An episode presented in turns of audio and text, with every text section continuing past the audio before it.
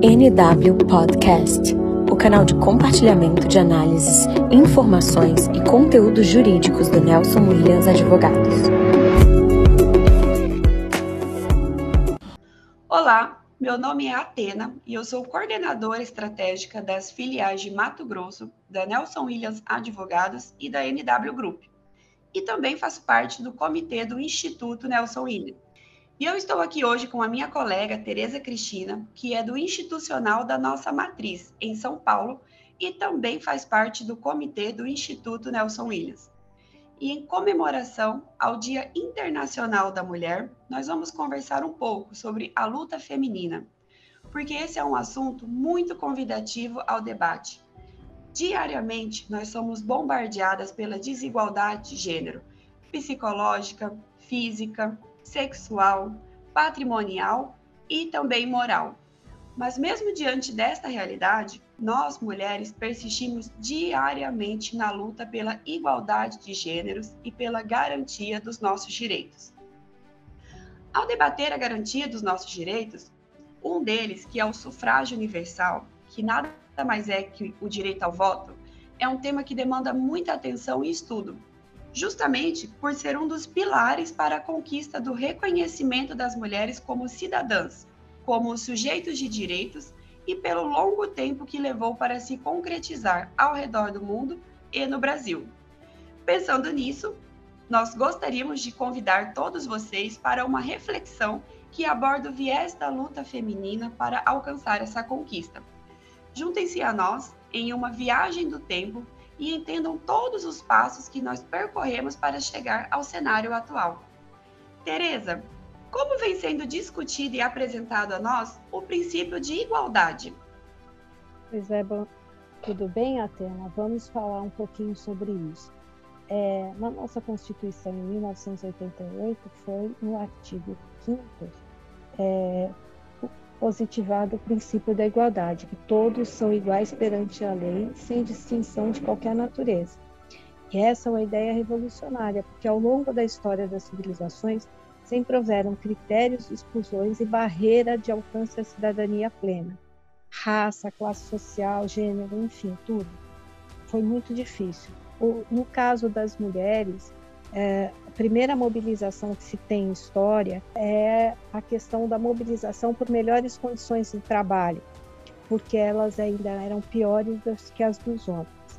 Em agosto de 1789 foi lançado a Declaração do Direito do Homem e do Cidadão, que definia que os homens nascem e são livres iguais em direito, mas nesse momento se excluiu as mulheres foi durante a Revolução Francesa que se começou a discutir a participação da mulher, da presença feminina na política.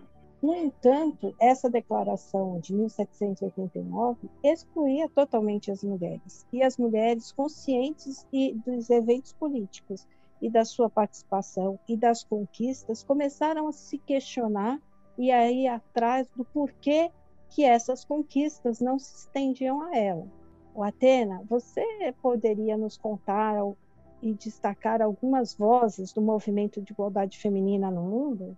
Com certeza, Tereza. Eh, não podemos falar né, sobre o, direito e conquista do voto feminino sem trazer aqui importantes personalidades. E, e dentre elas, destacam-se nesse movimento Olympe de Gouges, que em setembro de 1791 publicou a Declaração dos Direitos da Mulher e da Cidadã. Nesse contexto, Goldes criticou a Declaração Francesa de 1789. Ele defendeu que a falta de direito das que defendia que a falta de direito das mulheres era um efeito nocivo à sociedade e à civilização francesa.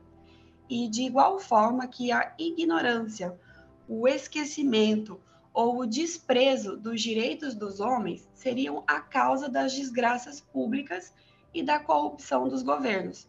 O mesmo poderia ser dito em relação ao direito das mulheres. Então, nesse mesmo período, Jean-Jacques Rousseau publicou o seu livro Emílio, ou Da Educação, eh, no qual ele afirmou que, por serem intelectualmente inferiores aos homens, as mulheres deveriam receber uma instrução superficial, com ênfase apenas na educação moral, em vez de prepará-las para o pensamento crítico. Por outro lado, a escritora Mary Wollstonecraft, que é uma mulher branca, europeia, mas que publicou um importante livro sobre essa ótica, né? que é a reivindicação dos direitos da mulher, onde ela contestou as ideias de Rousseau e criticou as práticas sociais que mantinham as mulheres ignorantes e incapazes de entender questões políticas. Ela argumentou que a educação insuficiente era a principal causa e que isso limitava as oportunidades de trabalho para as mulheres, que eram frequentemente confinadas ao cuidado de pessoas e serviços domésticos. Além, é claro, de uma das maiores expressões do movimento, que é Simone Beauvoir. É, Tereza, você consegue falar para nós um pouco sobre como está o sufrágio universal no contexto do Brasil? Claro, vamos falar sobre isso. É importante dizer que o voto no Brasil, o voto da mulher, a participação da mulher na questão democrática é um dos pilares do nosso movimento feminista. E nesse contexto, a França foi muito importante para a disseminação dessas ideias no, nas terras brasileiras. A nossa Constituição de 1824 trouxe o conceito de cidadãos ativos, que eram definidos como pessoas livres, maiores de 25 anos e com renda mínima. Estas pessoas poderiam é, votar, e aí está excluídas as mulheres. Houve grandes movimentos ao longo do tempo para que as mulheres pudessem, de fato, exercer a sua cidadania. Acesso à educação, que é outro pilar que nós temos que lembrar, da participação da mulher em igualdade de direitos com os homens, e somente é, em 1831 é que o José Bonifácio e o Manuel Alves Brancos começaram a elaborar um projeto que mudava não só as questões da eleição do país, mas também alguns acessos para as mulheres. Mas, ainda assim, essa lei foi rejeitada, esse projeto de lei, porque grande, houve grande resistência, porque os homens acreditavam que as mulheres não poderiam fazer boas escolhas políticas, pois supostamente elas não tinham opinião própria. Somente em 1879, 90 anos, 98 anos depois da Mary von Stroff, é que nós conseguimos ter acesso às universidades.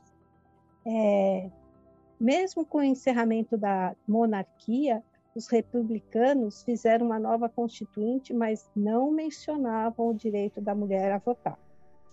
Além disso, esse tema entrou em discussão por diversas vezes, e algumas vozes brasileiras são importantes na trilha desse movimento. A, Josef, a professora Josefina Alves de, Álvares de Azevedo, que publicou o jornal sufragista A Família, depois, em 1910, a professora Leolinda Daltro, que fundou o Partido Republicano Feminino, no Rio de Janeiro, e ainda colocou a professora Mariana Horta, que esta solicitou formalmente o direito ao voto à Câmara dos Deputados. E outros nomes fizeram vários é, movimentos para a, que se fosse dado à mulher o direito de votar como Berta Luz, Jerônima Mesquita, Maria Eugênia Celso, Mirtes Campos, Maria Lacerda de Moura, Carmen Portinho, Estela Duval. Estas formaram a Liga para a Emancipação Intelectual da Mulher e depois a Federação Brasileira para o Progresso Feminino.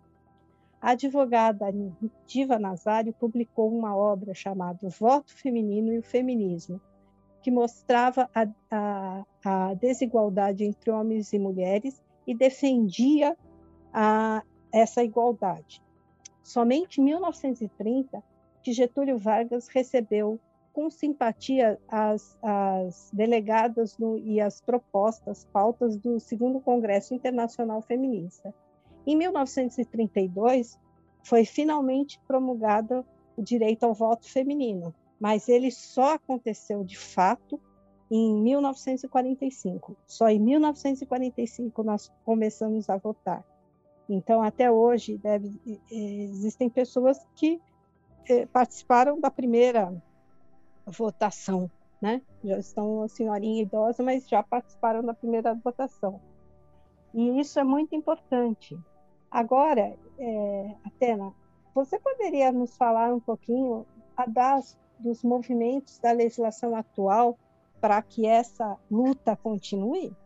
Com certeza, Tereza, porque mesmo que a nossa legislação atual ela garanta proteção para as pessoas de todos os gêneros, é muito importante nós reconhecermos a força do movimento, como ele foi fundamental para tornar essa realidade possível na sociedade. É, para se ter uma ideia, né, apenas em 2006 que a violência doméstica contra a mulher foi definida como crime, através da Lei Maria da Penha, né, que é a lei número 11.340, que trouxe ali no seu arcabouço as formas de evitar, enfrentar e punir a agressão contra a mulher. E também trouxe responsabilidade para que cada órgão, órgão público eh, tenha que ajudar a mulher que está sofrendo a violência. Também somente em 2015 que nós conseguimos tornar o feminicídio como um homicídio qualificado e colocá-lo na lista de crimes hediondos, né, através da Lei 13.104 de 2015.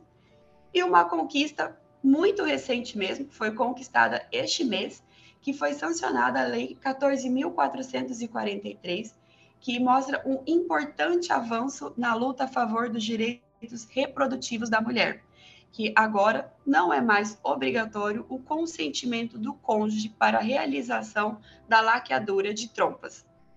É por isso que a trajetória da luta por igualdade é uma conquista que deve ser comemorada diariamente. E nós não podemos desanimar diante dos obstáculos que ainda precisam ser superados.